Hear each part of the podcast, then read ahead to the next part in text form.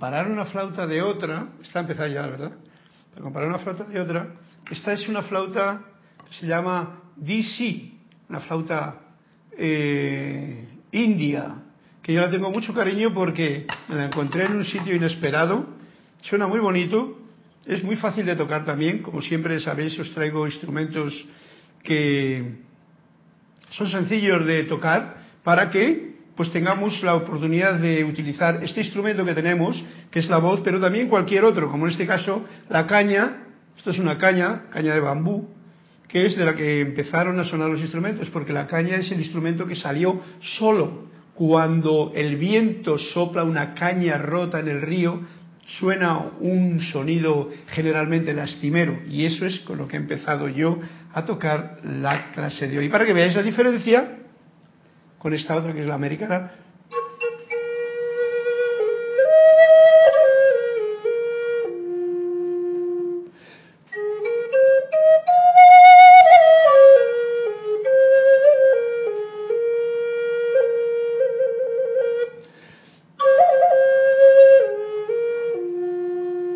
suena más, ¿no?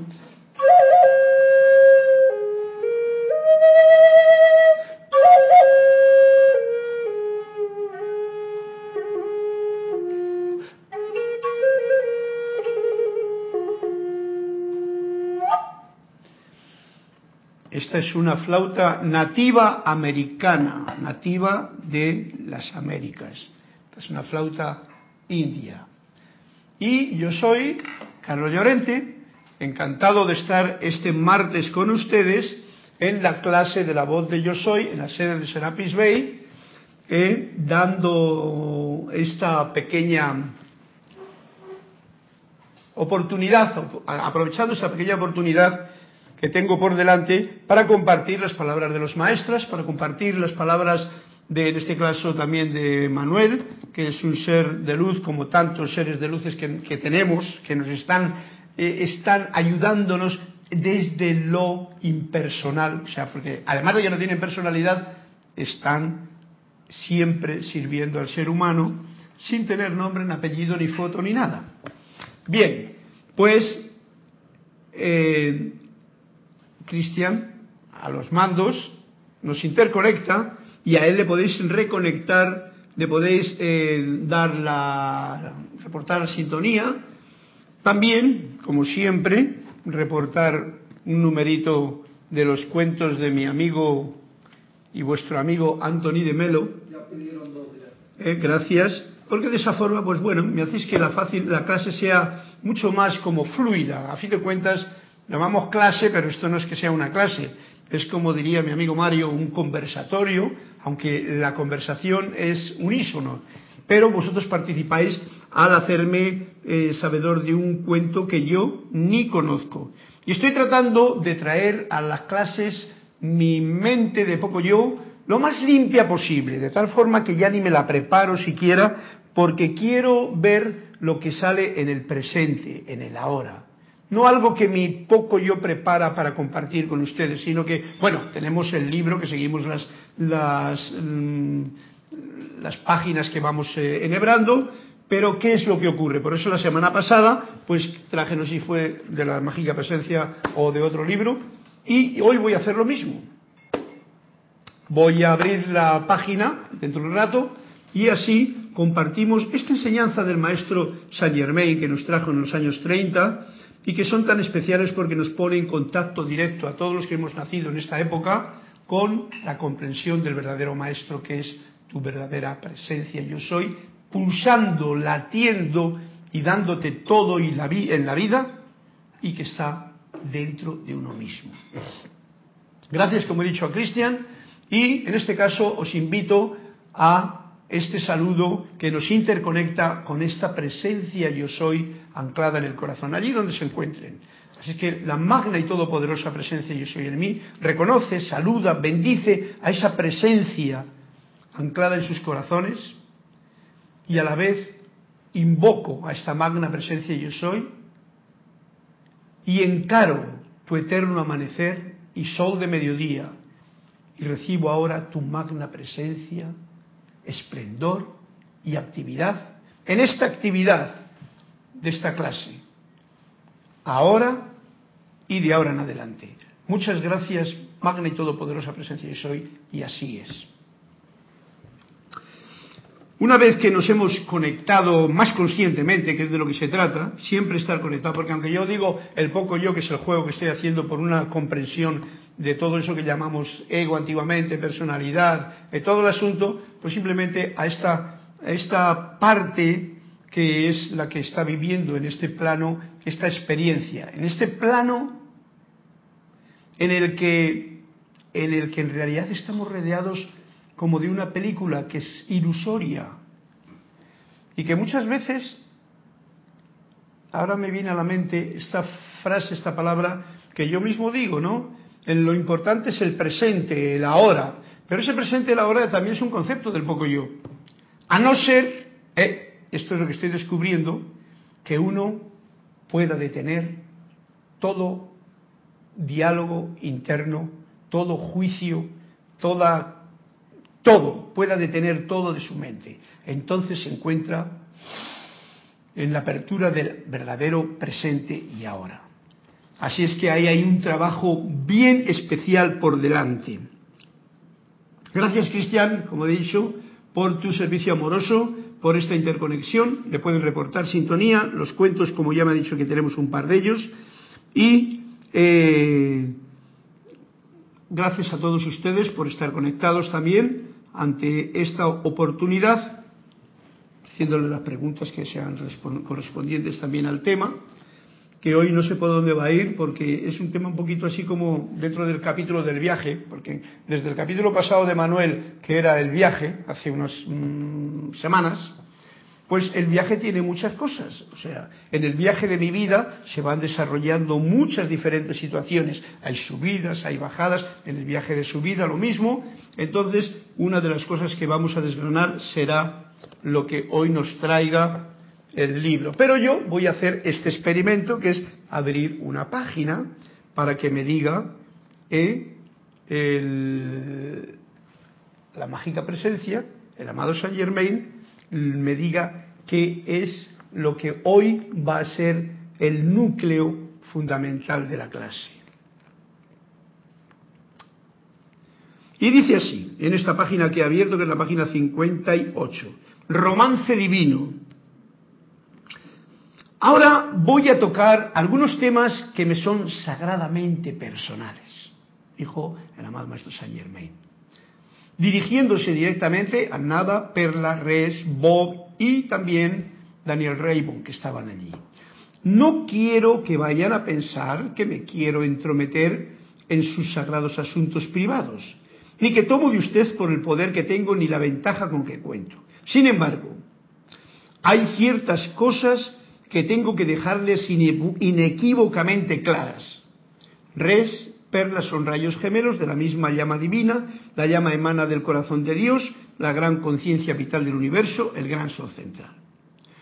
Cuando tú, yo, tú, la magna presencia yo soy, deseas manifestarte en un foco individualizado de dominio consciente y utilizas la palabra creativa yo soy, tu primera actividad individual es conformar una llama.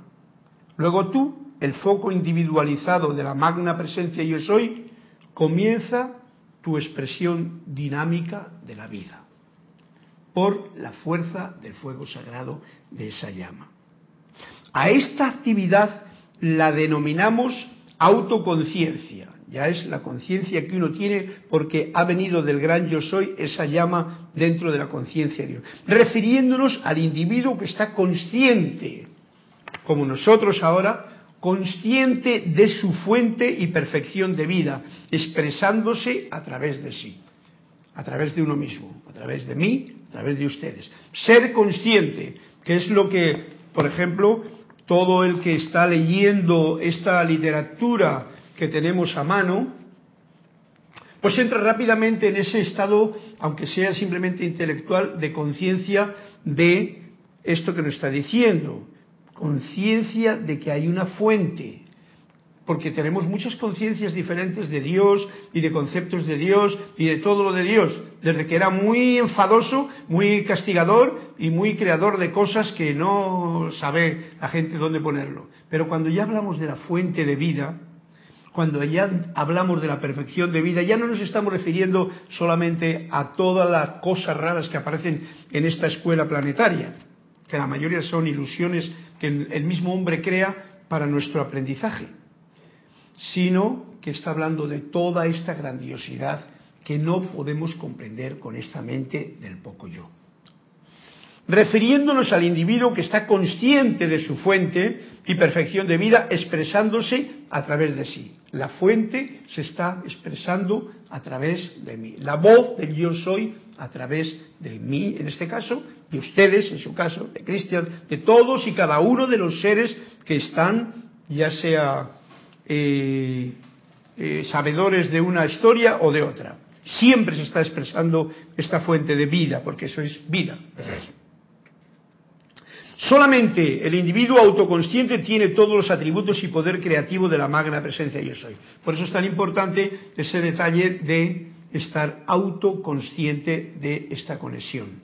Porque entonces tú estás poniendo en movimiento fuerzas que de la otra forma se quedarían pues sencillamente esperando a que a uno le toque el turno. Por eso es una bendición el tener esta literatura, estos libros que nos llevan a comprender, sobre todo a nosotros, porque nosotros somos gente que hemos sido vacunados, diría yo, desde pequeños, con una vacuna de religión, con una vacuna de teorías, y que claro que luego nos cuesta mucho contagiarnos de la verdad y tenemos que recibir más información a través de libros, porque hemos tenido mucha información que nos ha ido eh, almacenándose en, en nuestra propia propio cuerpo mental y entonces eso hay que salir de ello.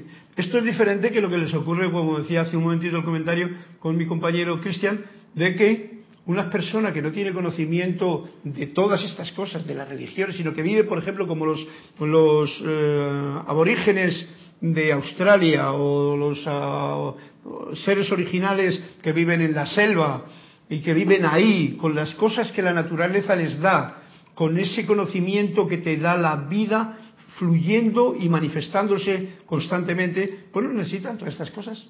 Si les vienes con esto diría, pero qué tontería me traes. Y que conste que una de las tonterías grandísimas que trajimos los europeos o que trajeron los europeos hace tiempo fue toda esta literatura de religión en metiéndosela a gente que no tenía necesidad de ella. Claro, así lo veo yo. Y fue una, un grave Mm, una situación muy grave que confundió tanto a la gente en realidad. Y eso es un problema. Pero eso no es el problema nuestro ahora, que lo que sí que tenemos es la ventaja, la bendición de tener este conocimiento, de saber dónde está el verdadero maestro, dónde está esa llama anclada y dónde uno ha de acudir para poder poner en orden su propia vida, para tener estos atributos, todos los del gran ser de luz, que uno es y también el poder creativo de esta magna presencia yo soy, que están dentro de uno. Y fijaros que cuesta tanto el ponerlos en práctica. ¿Por qué? Por lo que he dicho, porque estamos llenos de conceptos y nunca dejamos a la mente en silencio total para recibir la información adecuada que vendría de esa profunda sabiduría de la llama que pulsa, la llama por decirlo, por llamarla así, de la luz que pulsa en tu corazón.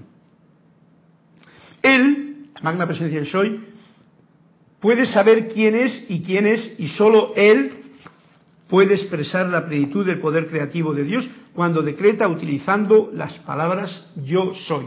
Claro, sabéis que San Germán nos dice bien claramente lo atentos que hemos de estar a no poner negatividades detrás de la palabra yo soy. Si tú estás afirmando tu seidad, que es una de las formas naturales en que el hombre se expresa ese contacto de quién es verdaderamente, y cuando dices yo soy, estás hablando del gran yo soy en ti, no poner ninguna calificación que sea peyorativa a el respecto de la opulencia, de, la, de todo el poder creativo que la gran presencia yo soy tiene en cada uno.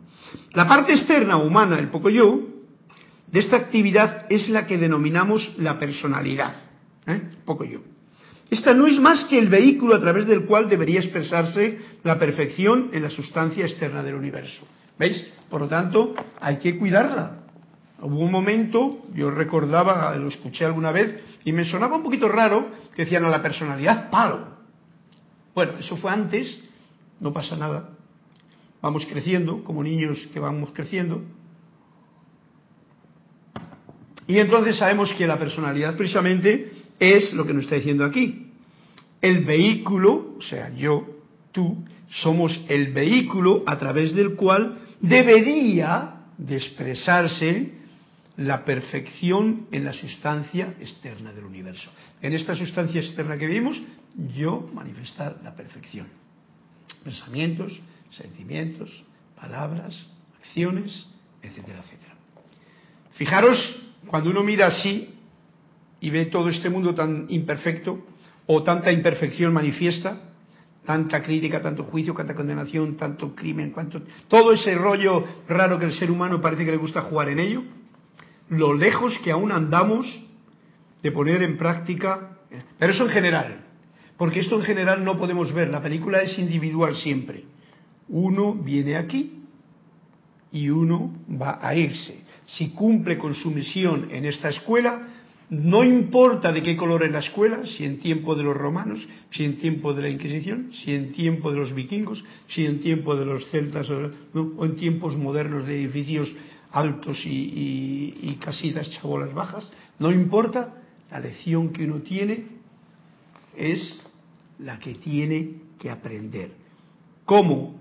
A expresar la perfección en la, en la, como diría, en la sustancia externa del universo en el que uno vive.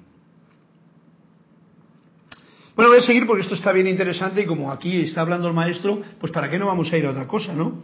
Y más cuando he dicho que la parte anterior del, del como que es un punto que lo voy a dejar más, más leve. Dentro de la pura llama divina está un aliento que pulsa constantemente dentro de la pura llama divina un aliento que pulsa, pum, pum, pum, pum, ese corazoncito. Este gran aliento ígneo es una vertida rítmica de amor divino, siendo sus tres atributos amor, sabiduría y poder en acción. Ya nos ha descrito aquí, una vez más, el fundamento de la vida manifiesta y pulsante en el corazón de cada ser humano. Simplemente, como siempre, esto es un recordaris, por si se nos olvida. Porque en este mundo de ilusión, en este mundo en que vivimos,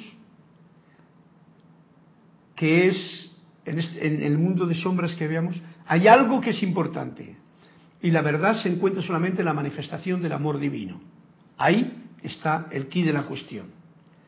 Ante eso, todo lo demás es ilusión. Pero cuando el amor divino, que uno lo puede poner y manifestar con sus sentimientos en su menos o más capacidad que tenga, ahí ya está en el track correcto digo yo. Estos se vierten constantemente dentro del mar infinito, el amor, sabiduría y poder, en el mar infinito de pura sustancia electrónica. Esta luz es la sustancia universal de la cual se componen todas las formas. Es inteligente, oígase bien, por eso siempre hay que dejar de juzgar, de concretar, de pensar que es así la cosa o es de la otra manera, porque eso es la intervención del poco yo dejar que la llama haga su labor. Pues es muy importante. Eh, el otro día yo estaba escuchando, ¿quién fue? Anthony de Melo, por ejemplo, que le tenemos aquí, una de las cosas que dice, que el, o Buda, que el problema del ser humano es el sufrimiento. Y el sufrimiento viene debido a, a decía, a los deseos. Pero claro, dice, bueno, en este mundo, eh, eso es una forma de verlo, el traducido, deseos. Pero el deseo no es lo importante, porque lo importante es que si tú no tienes deseos, pues eras como una nulidad. Y no, tú tienes que tener deseos. El problema que tenemos es el apego. El apego es el que genera el sufrimiento. Yo puedo desear tener un iPad, tener el iPad y actuar perfectamente con el iPad. Pero si ahora yo pierdo el iPad y pierdo la felicidad, pierdo la estabilidad, pierdo todo, vamos, soy capaz de suicidarme, pues entonces la hemos liado. Ahí tiene sufrimiento. ¿Eh? El apego a una mujer, a una madre, a un padre, a un hijo todos esos apegos, cuando es apego, ahora, el amor manifiesto a todo lo que tú tienes, ahí está el kit de la cuestión. Y a eso es a lo que yo quiero hacer hincapié. Ese sentimiento de que la llama triple tuya se expande en este universo externo en el que vives, la llama, y dentro de tus posibilidades emites con la mayor conciencia posible este amor, esta sabiduría y este poder que la llama es en sí. Ahí está el key de la cuestión. Y viene bien siempre recordárnoslo. Estas dos palabras son el reconocimiento y la descarga del poder para crear y traer la existencia externa toda la cualidad que venga después de dicho reconocimiento. Bien, como todo esto ya es teoría, ya una vez que hemos llegado a ese punto, ya lo único que hace falta es ponerlo en práctica. Y es la entrada que yo mismo me sorprendo porque antes lo leía, pero ahora me dejo yo eh, sorprender con lo que la clase trae. Y ya nos ha traído a lo más importante, a la conexión con el verdadero ser yo soy, a no calificarlo de ninguna forma negativa, después de que sepas que el yo soy, el gran yo soy en mí y en ti es el que realmente funciona, y a cómo yo puedo manifestar y sentir y expandir esa radiación de la llama triple que es amor, sabiduría y poder, como bien los maestros nos han dicho, estas cualidades que están dentro de cada ser humano.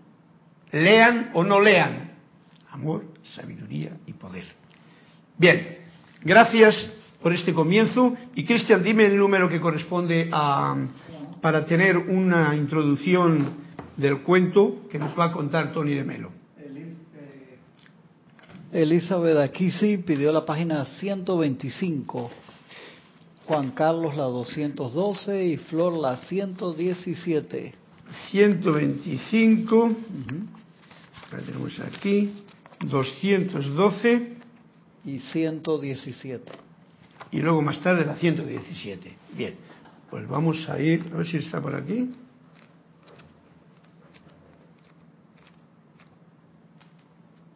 No, no, este está todo cubierto.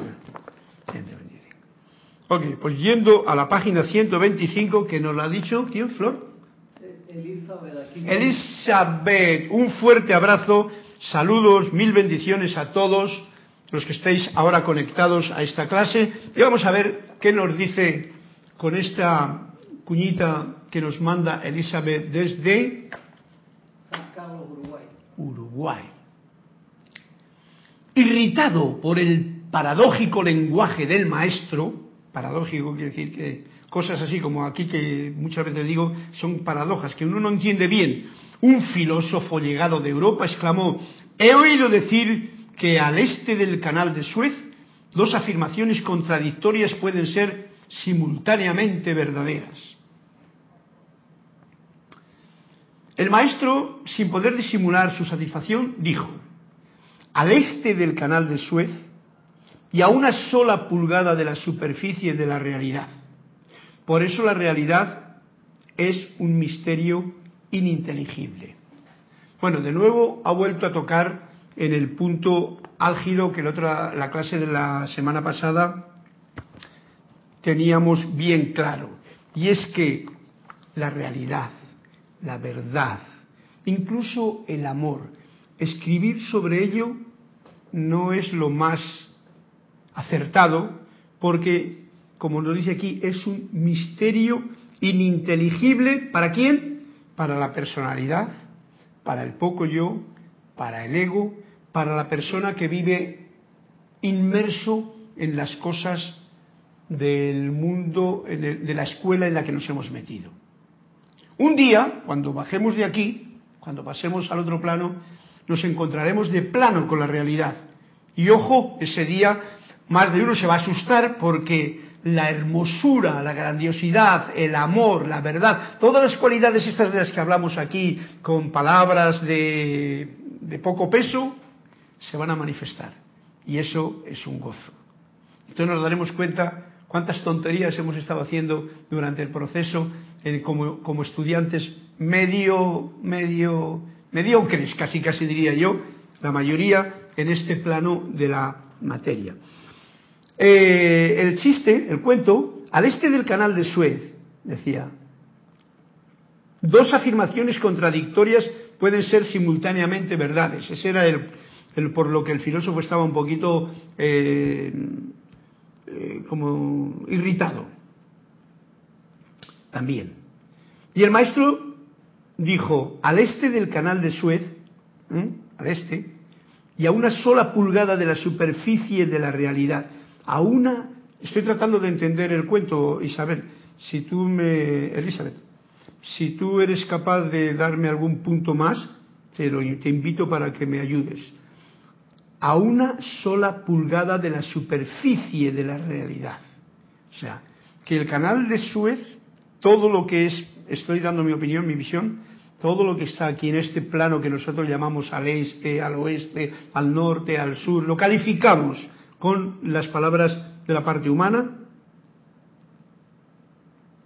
a una sola pulgada de esa superficie se encuentra la realidad. O sea, fijaros, nos está diciendo lo cerquita que estamos viviendo de la verdadera realidad. Los maestros nos dicen que nos cubre la realidad, nos la está cubriendo un velo, el velo de Maya, que se llama, ¿no? El velo de Maya, o sea, la ilusión. Este velo que nos permite ver cosas que en realidad no son, pero que nosotros creemos que sí que son. Pues justamente abres ese velo al que ellos mismos, los maestros, dicen que luego descorre un poquito el velo y todo el mundo se aterroriza y se echa a correr porque se asusta. Quiere decir que es tan chocante lo que hay más allá que lo que hay aquí, que es a lo que uno está acostumbrado y en lo que se encuentra cómodo, pues mm, dice, no, no, no, cierra, cierra el velo, cierra el velo. Ya vendrá cuando llegue. Y esta es esa realidad que es un misterio, y hago hincapié en ello, ininteligible. O sea, que el intelecto no lo puede comprender. Este es el silencio en que yo me estaba refiriendo antes. Cuando soy capaz de vivir en el ahora totalmente silencioso, cosa casi imposible, a no ser que uno haya trabajado mucho, mucho, o a otras situaciones que pueden ocurrir en un momento determinado, no puede uno tener esta experiencia comprensible.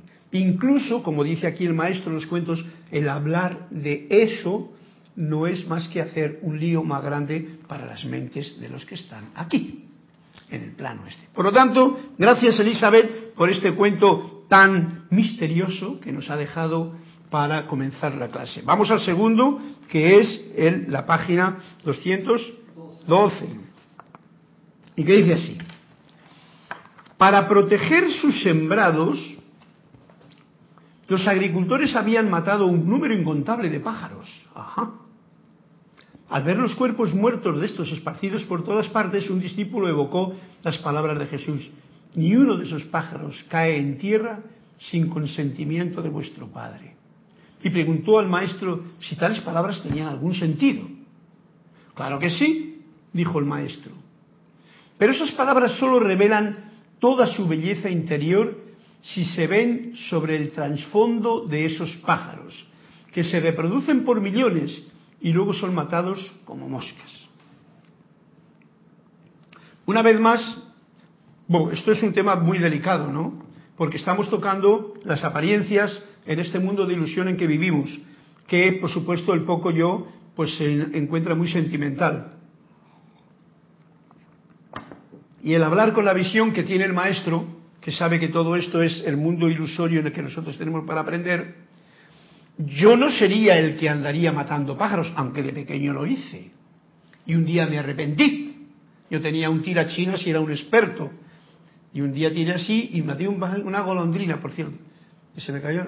Y me quedé y dije, ya no mato más. ¿Eh? Quizá tenía cinco años, era un experto en tirachinas ya no mato más y ya no soy de los que matan más. Pero hay otra gente que no solamente mata pájaros, mata pájaros, corderos, cerdos, vacas, alimenta, mata gente, mata, ¿eh? ¿Des cuenta? Ese mandamiento que decía no, en vez de decir no, si el mandamiento ha sido vamos a enseñar que la vida hay cuanto más amor envíes a todo y seas más reverente, pues no, dijeron no matar y vaya, todo el mundo matando por todos los lados. En este cuento nos están matando los pájaros.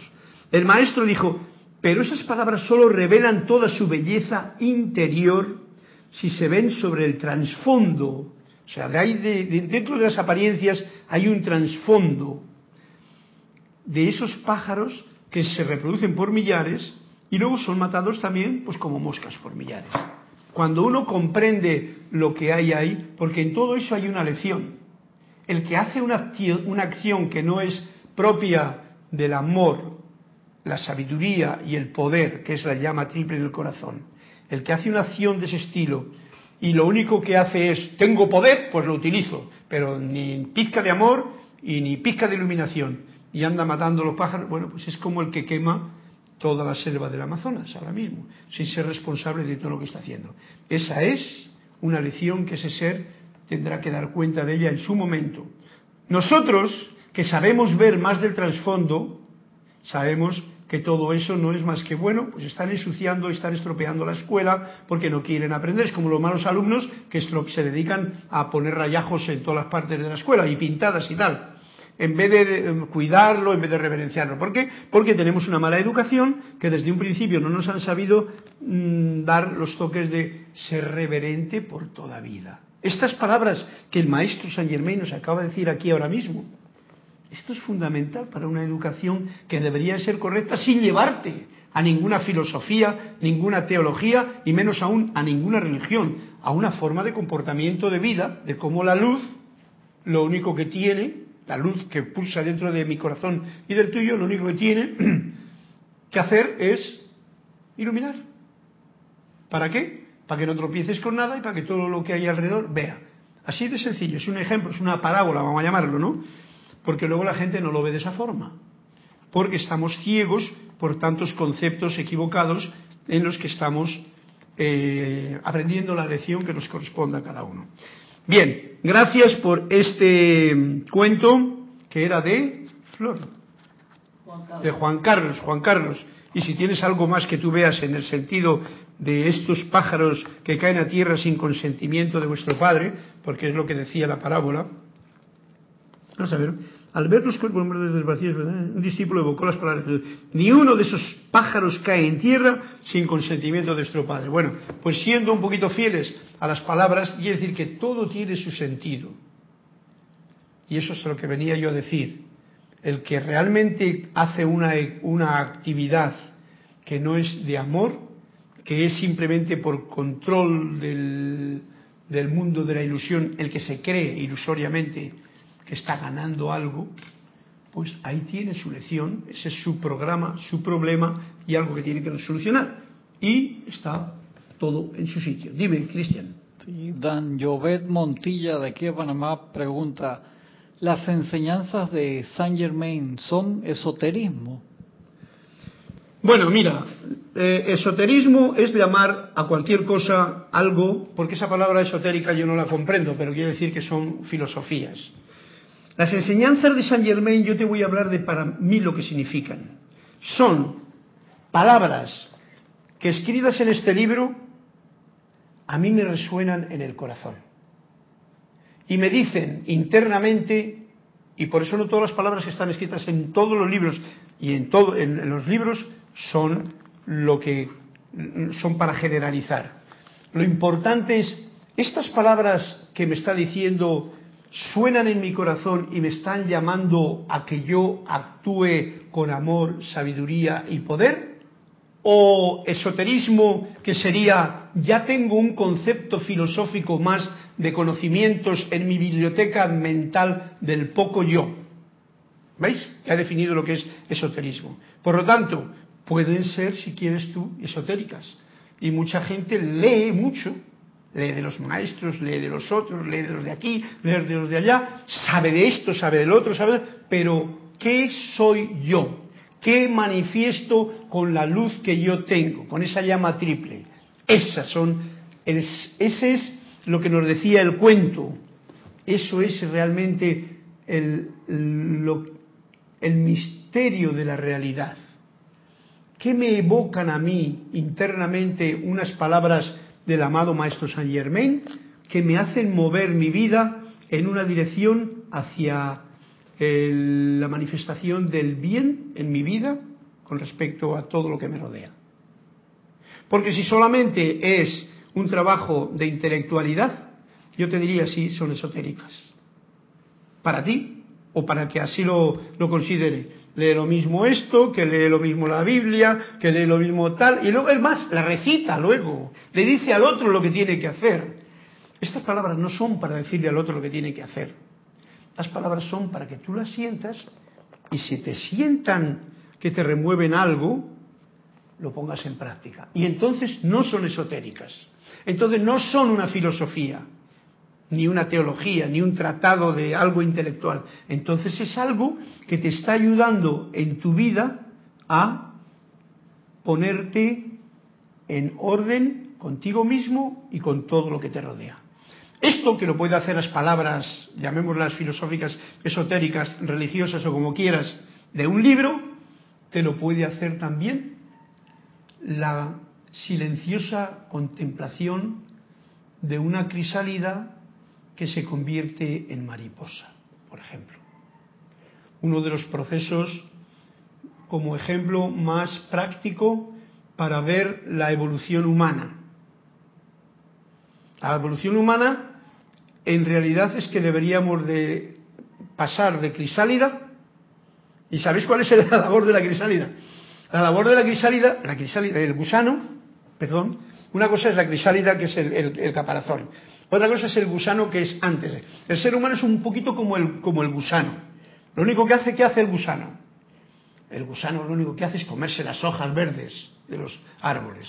Comer y comer y comer y comer y comer y comer. Hasta que un día se aburre de comer y dice, pues yo creo que tengo que hacer algo más. Estoy poniendo un ejemplo que nos sirve a nosotros en el desarrollo. Cuando uno come, es como cuando uno come, come y come, come libros, por ejemplo. Y se come todos los libros del mundo y todas las informaciones que hay, se las come, porque, porque tiene hambre. Pero no, y todo eso es esotérico. Yo no sé exactamente el significado de esa palabra científicamente hablando, pero tampoco me interesa, pero creo que la estoy definiendo bien. Es esotérico en el momento en que tú no lo pones en práctica y sigue uno siendo gusano y comiendo y comiendo, comiendo hoja verde, comiendo hoja verde. Llega un momento el gusano que dice, pero bueno, ya está bien, estoy vaciando aquí porque los gusanos se comen todas las hojas de los árboles y eso o de las plantas y eso hace que la luz, pues que podía generar fruto esa planta, pues no. Un día el gusano se da cuenta, ya pues se aburre tanto comer. Y dice, hombre, creo que hay algo más que hacer cuando darnos cuenta que estoy poniendo el símil del gusano y el, y el, hombre, el ser humano. ya no hay más que comer. Tiene que haber algo más que comer hoja verde.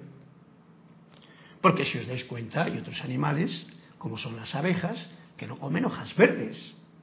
Las abejas van de flor en flor y tocan el néctar de las flores no la hoja ni la verde, ni el néctar, y generan una dulce y exquisita miel, que nada en el universo que conocemos es semejante a eso, con los poderes que tiene. ¿Veis la diferencia? Abeja, gusano. Bien, el gusano se da cuenta y entonces va y empieza a decir, bueno, si tengo aquí yo un, una cagadita y sale un hilo de seda, y dice, pues bueno, hacer algo con este hilo de seda. Y se cierra, se cierra, porque uno, generalmente, una de las cosas que hace el ser humano es encarcelarse. Todos nosotros nos encarcelamos. Muchas veces, bueno, ahora mismo yo estaba viendo aquí los programas que tenemos ahora mismo aquí en Panamá, con eso de que la gente tiene más coches, hay más coches que gente ya en Panamá, que las coches ya no se saben dónde dejar, que no hay parkings ni aceras ni nada, que cuando vas al trabajo tienen un problemón. O sea, digo, y claro, entonces las autoridades dicen multa. O sea, vuelve otra vez a este rol de esta escuela mm, rara que nos hemos, mm, como diría yo, eh, dentro de la escuela hemos hecho un, problema más grande. Entonces uno mismo se encarcela. Nos encarcelamos cuando compramos y tenemos posesiones que no las queremos perder y entonces estás encarcelado siendo y estando pendiente de todas esas cosas que uno tiene que tener en cuenta porque si no las pierde y uno tiene, tiene el apego a todo eso que ha conseguido. Bien, es, ¿qué os voy a decir? El gusano sigue haciendo el capullo, sigue haciendo su cárcel y un día dice ya aburrido de la cárcel donde se ha metido, que es lo que le pasa al ser humano también, rompe la situación y se da cuenta de que al estar metido en esa situación de, crisálida, se convierte en mariposa. Y entonces extiende las alas y ligera vuela llena de colores, y entonces ya no come más hierba, ya liba las cosas buenas de la vida. Libar las cosas buenas de la vida es cuando uno, leyendo un libro del amado Maestro Saint Germain, no se come toda la hierba que pueda haber aquí, sino que esta idea que me trae aquí, como lo mismo que un cuento de Tony de Melo o cualquier cosa, la absorbe, la hace suya, la siente le hace rememorar y recordar esas cosas que tiene dentro de esa llama triple de amor, sabiduría y poder, y lo pone en práctica en su vida. Eso es la esencia. Y eso es una forma práctica de libar enseñanzas, no solamente en Saint Germain, en cualquier libro que tú leas. Porque hoy día está lleno de sabiduría todas las bibliotecas, pero cuando se ponen en práctica. Bien, pues ese era el cuento número dos. Es esa. Gracias por tu pregunta. Espero que te haya dado una visión aprovechándome la pregunta que me has hecho de si la cosa es esotérica o no. Y lo importante que es sentir las palabras que te sean, que las sientas y ponerlas en práctica. Eso ya no es esotérico, eso es práctico. Bien, en el libro que íbamos, capítulo de que está hablando de enfermedades y curación, el libro de Manuel, hay unos puntos que está tocando aquí en la página 108 en el que habla del SIDA como enfermedad que en los años 80 empezó a desarrollarse de una forma impensada y que trajo tanto tanto problema para la mayoría de la gente porque había un desmadre con respecto a la sexualidad y todo eso. El desmadre sigue siendo de todas formas, pero eh, eh, empezó a atemorizar a mucha gente. Y la pregunta, yo no sé si lo leí el otro día, mm, mis amados, ¿qué ¿podría ser el SIDA una plaga enviada por Dios? Yo no sé si lo dije el otro día o no. No, ¿Podría ser el SIDA una plaga enviada por Dios? Cuando digo SIDA digo cáncer, digo dengue, digo cualquier enfermedad de las que esto. Y entonces la respuesta es, amados míos, qué pensamiento tan terrible ese de que Dios pueda mandar una plaga. Vamos al principio de que, de que hemos tenido los conceptos de que Dios es un ser castigador, de que es un ser incluso, con barba.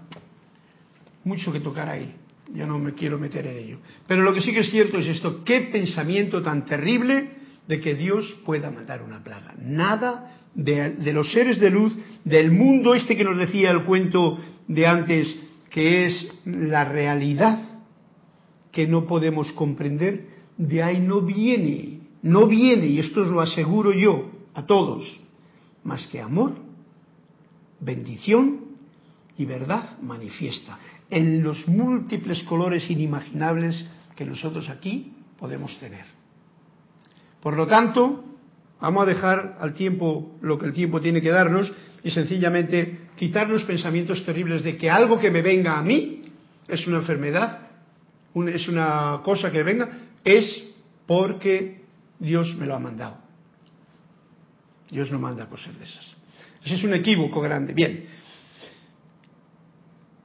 Ahora sí, sentimientos de culpa dentro del ser humano sí que hay. Y entonces eso es lo que ocurre que hace que uno eche la culpa. ¿A quién? Pues bueno, se la echo a Dios y con eso ya me quedo tranquilo.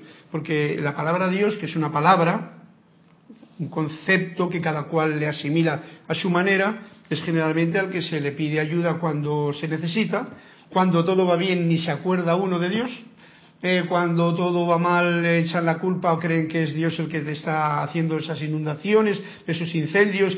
No, no, no, no, no, no, no, no. Estamos en la escuela y todo aquí lo creamos en este mundo de ilusión, nosotros, los seres humanos. Y sencillamente la fuente de toda vida, ¿eh? fuente de toda vida, creador, vamos a llamarlo, de todo lo que no podemos comprender, está esperando a que nosotros seres humanos, aprendamos la lección que nos corresponda. ¿Ves tú una cura para el SIDA en el futuro inmediato? Dice, sí, está viniendo rápidamente, por lo que le espera poco tiempo para aprender de las enseñanzas manifiestas que el SIDA ofrece. Este es el punto que quiero traer. Cualquier enfermedad, como dije anteriormente, nos trae una lección y un aprendizaje. Si yo soy capaz de no ser esotérico y juzgar o quitarme este dolor o lo otro, sino ver que la enfermedad que ahora me esté, me esté dando un toque de alerta, me está dando eso, una señal y un toque de alerta para que yo haga un cambio en mis conceptos, en mis, en mis pensamientos, en mi forma de ver la vida, en mi forma de actuar, de alimentarme mental, emocional, etérica y físicamente, porque es una forma de alimentarse en los cuatro cuerpos, ¿no? Los cuatro cuerpos necesitan el sustento. Dice, ¿cuántos de los que finalmente han muerto de SIDA han encontrado en el camino? Porque veis que cuando, cuando hay una enfermedad de ese estilo, hay mucha gente que pasa por un, vamos a llamarlo, la maestra sufrimiento en un grado muy especial.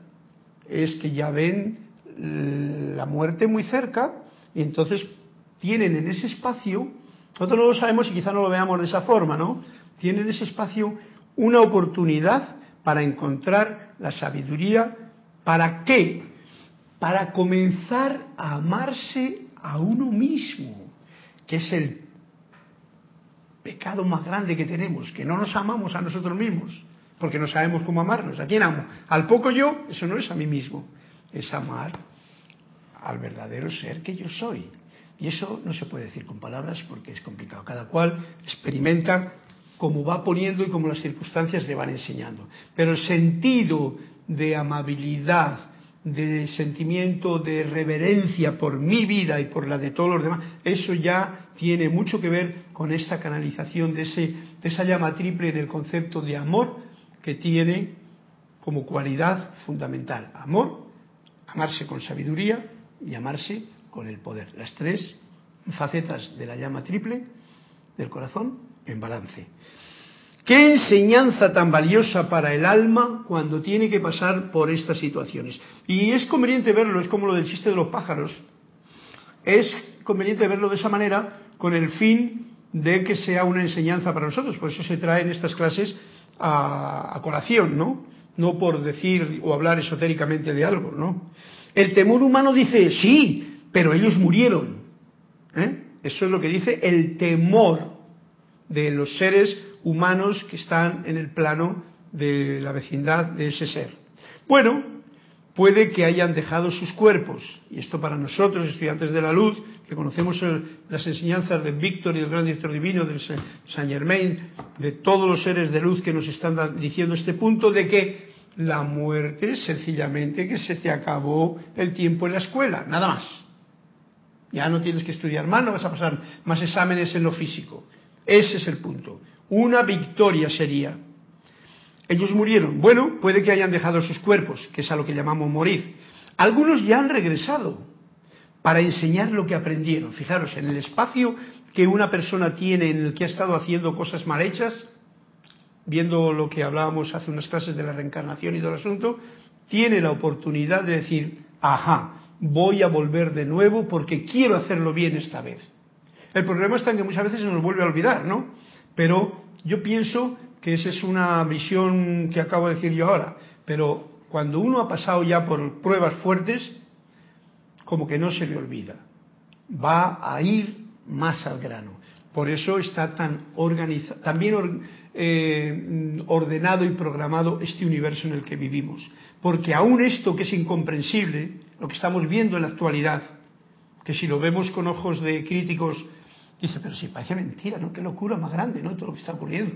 Cuando uno mira la televisión, las noticias y tal, dice, pero bueno, esto es un mundo como de locos, ¿no? Pues sí, es un mundo de locos, sencillamente. Locos que no comprenden que, eh, que hay otra forma de hacerlo.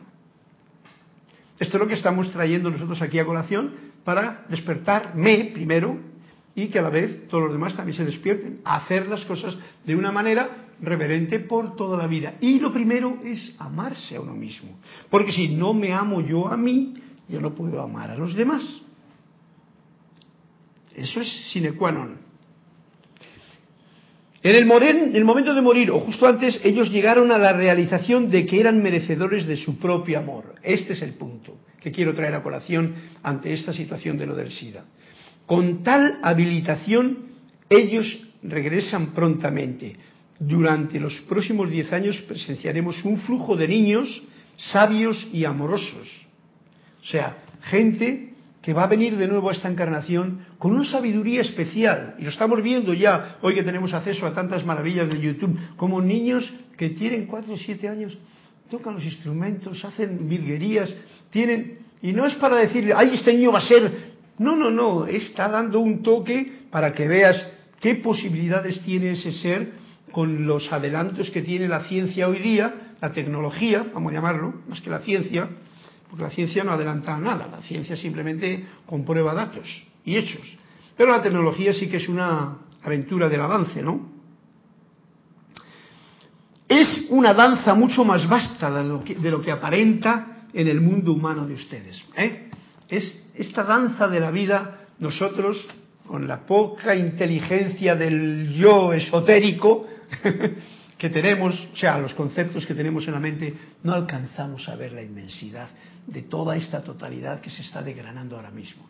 Por eso la paz, ciencia ante las cosas, la mantener la armonía, son bases sobre las cuales uno puede seguir sin apagar, manifestando esta llama triple que nos decía al principio.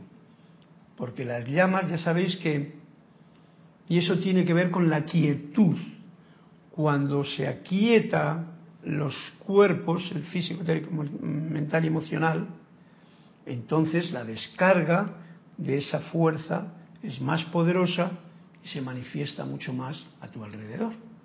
En lo que digas, hagas, sientas o simplemente sonrías y calles. Porque eso es una de las formas de manifestar la luz. Bien, dice aquí, es una danza mucho más vasta de lo que aparenta en el mundo humano de ustedes. Quítense las lentes del enfoque humano. O sea, no lo veamos con la visión esotérica del poco yo. Y podrán ver la maravilla de todo esto desde la perspectiva del espíritu, de la parte del gran yo soy. Esta es una labor que nos toca hacer con respecto a lo que nos ocurre personalmente, que es donde la dificultad se encuentra, y lo que nos ocurra a nivel de lo que vemos a nuestro alrededor. Gente, familiares, eh, lugares que están actualmente en un grado crítico bien, bien grande.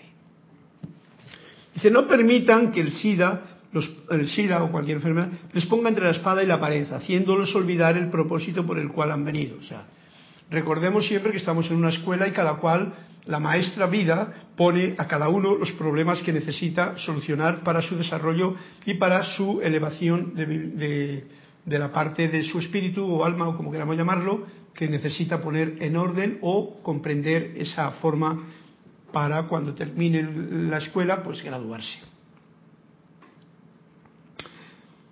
El SIDA, ya que estamos hablando de ello, es miedo. Sabéis que el miedo es uno de los factores fundamentales con los que el ser humano está cogido, por donde está cogido, ante la mayoría de las cosas. Y el miedo viene en múltiples formas, múltiples. Esta es una de ellas. Es una corriente energética en el cuerpo suyo. Es una falsa creencia también, que data desde la niñez. Para la niñez se nos han metido cosas y se meten cosas, y ahora últimamente es mucho más grave todavía, porque los niños están expuestos a muchos conocimientos que no serían propios de ellos, y que todos tienen más que ver con la enfermedad, diferentes casos de enfermedades, y que perturba a la inocencia de un niño que no es comprensible, como lo era para Gautama el Buda cuando vivía en su casa, que, que, estaba todo en orden y resulta que vio que había también sufrimiento, pobreza, enfermedad, etcétera, etcétera. Eso, visto en un niño que le dice, no, no, le tengo que poner una vacuna que, y es veneno lo que te meto, por ejemplo, pues le estás metiendo un mundo que se le va a quedar grabado para todo su tiempo. Así lo veo yo. No sé si será o no. Yo lo sé por la experiencia de cosas que a mí me han pasado de niño, que me han dicho y que cuando he sido mayor he tenido que luchar un poquito en contra de ellas porque veía que era una falsedad, pero era un, un ¿cómo se llama? Un insensio, ¿no? Una sugestión negativa que alguien, familiar generalmente, te había metido. Ojo al dato. Es una cita vieja en sus mentes. Es una cinta, perdón, una cinta, una cinta grabadora vieja que está ahí, un programa en sus mentes. Antes de que se anuncie la cura para el SIDA, ustedes habrán de hacer su tarea. O sea, hay una tarea que hacer. De lo contrario, se les pasará a otra cosa. O sea, que termina una cosa, el SIDA, viene el cáncer, si no viene el otro, si no viene el otro. Siempre va a haber un juego de que el temor nos coge por los huevillos, ¿no? La oportunidad de aprender está aquí. ¿Por qué esperar? Y este es el punto que traemos en relación y por eso esto es una clase y por eso es la vida es una clase y hemos venido a un salón de clase que es la vida, la tierra entera es nuestro, mm, nuestro aula de clase y veis como ahora mismo está ardiendo un pulmón entero, o sea, no vamos a poder ni respirar en paz, además de todos los pulmones que se han estropeado ya en el planeta Tierra.